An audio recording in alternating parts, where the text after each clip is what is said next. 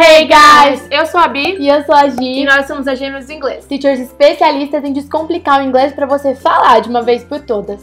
E essa é uma quarta-feira e nas quartas-feiras a gente tem Descomplicando a Gramática, ou seja, a gente vai pegar um assunto e ó, vai deixar ele facinho pra você entender. E o assunto do vídeo de hoje é a diferença entre o going to e o will. E já vou começar dizendo que muita gente tem dúvida nesse assunto porque a gente usa os dois para formar futuro, né? Frases, sentenças no futuro em inglês. Daí o pessoal fica, mas teachers, como é que eu vou saber quando que eu uso going to, quando que eu uso will na hora de formar futuro em inglês? Como é que eu sei qual é a diferença entre um e outro? E aí, teacher B? Bom, a gente poderia ficar dando um monte de regrinha pra você memorizar, mas via de regra é só uma coisa que você tem que pensar. A gente vai usar o going to quando a gente estiver falando de planos futuros mais certos, que você tem mais convicção de que realmente vão acontecer. I'm going to get married in December. Ai, that's so nice. Então a gente disse, eu vou me casar em dezembro. Ela tem certeza que vai se casar, já teve que pagar todos os fornecedores, Já tá tudo certo, convites enviados. Vai casar. E eu vou entrar, primeiro a entrar. De madrinha.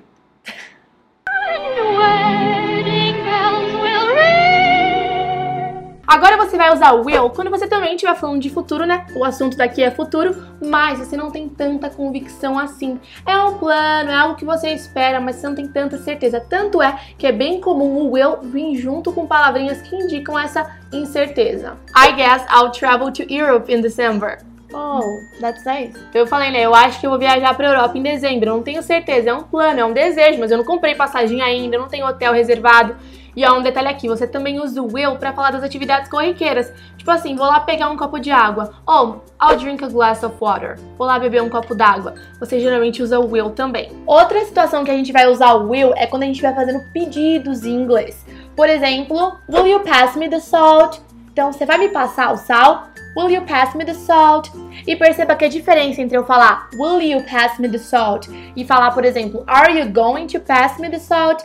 É que com will tem mais essa pegada de pedido, esse tom de eu realmente estar fazendo uma você solicitação. poderia, por favor, né? Agora, quando eu falo Are you going to? Tem uma pegada mais de expectativa. É assim que um nativo da língua inglesa interpretaria. É meio que como, você vai pegar o sal pra mim, né? Eu já tô com a expectativa de que isso vai acontecer, não tem só o peso de um pedido. Will you marry me? Inclusive, quando você vai fazer pedidos também em restaurante, você costuma usar o will. I'll have an orange juice. Ah, eu vou querer um suco de laranja, você pode usar o will também nesse sentido de fazer o pedido.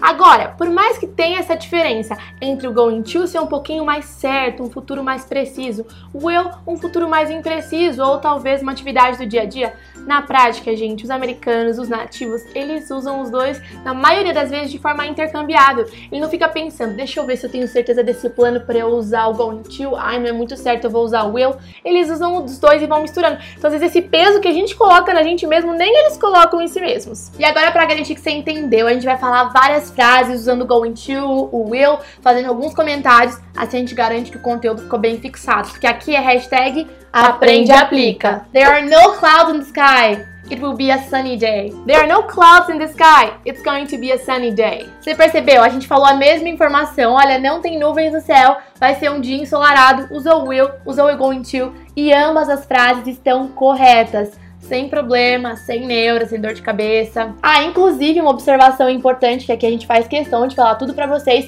é que na linguagem falada, informal, vai ser muito comum você ver as pessoas substituindo o going to pelo gonna. Por exemplo, it's gonna be a sunny day. It's gonna be a sunny day é a mesma coisa que it is going to be a sunny day. My blood pressure is low. I'm gonna pass out. Perceba só, a Bi falou: Nossa, minha pressão tá baixa, eu vou desmaiar, eu vou passar mal. Como ela tá falando uma afirmativa baseada em evidências, né? Eu tô achando que eu vou passar mal porque a minha pressão está baixa. Eu tenho uma evidência que me dá grandes indicações de que isso vai acontecer. Ela acabou usando going to. Mas se ela usasse will nessa situação, ninguém ia falar, ai, ah, tá errado, não é para usar will não. A questão aqui não é quando é certo ou quando é errado usar o going to, mas é o quando faz mais sentido, quando é o word choice, ou seja, quando a escolha de palavras que você vai ter vai ser mais parecida com a word choice que um nativo teria. Então por isso que a gente dá essas dicas, né, do ter mais certeza ou não ter certeza, te ajuda a te definir aí qual você vai usar para se parecer mais com o nativo, mas não vai ter errado se você usar uma ou usar outra em determinada situação. I'll be back by 9 p.m. Então eu vou voltar às 9 horas. Olha só, ela falou uma coisa que ela vai fazer e usou will sem problemas para falar sobre o futuro. Agora para você que assistiu o vídeo até aqui, vai uma dica bônus. Quando você quer falar que alguém se recusa a fazer algo, não quer fazer, é contra a vontade da pessoa fazer, não vai fazer de jeito nenhum, você pode usar o will not ou a versão slash, que é o won't. Por exemplo, my son won't obey me. Então, nossa, meu filho se recusa a me obedecer.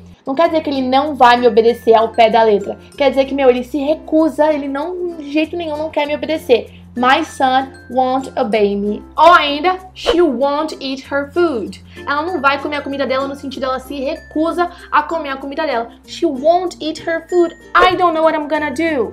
Não sei o que eu vou fazer. A minha filha, a minha criança não vai comer, não come. O que eu faço? I will not. I will not.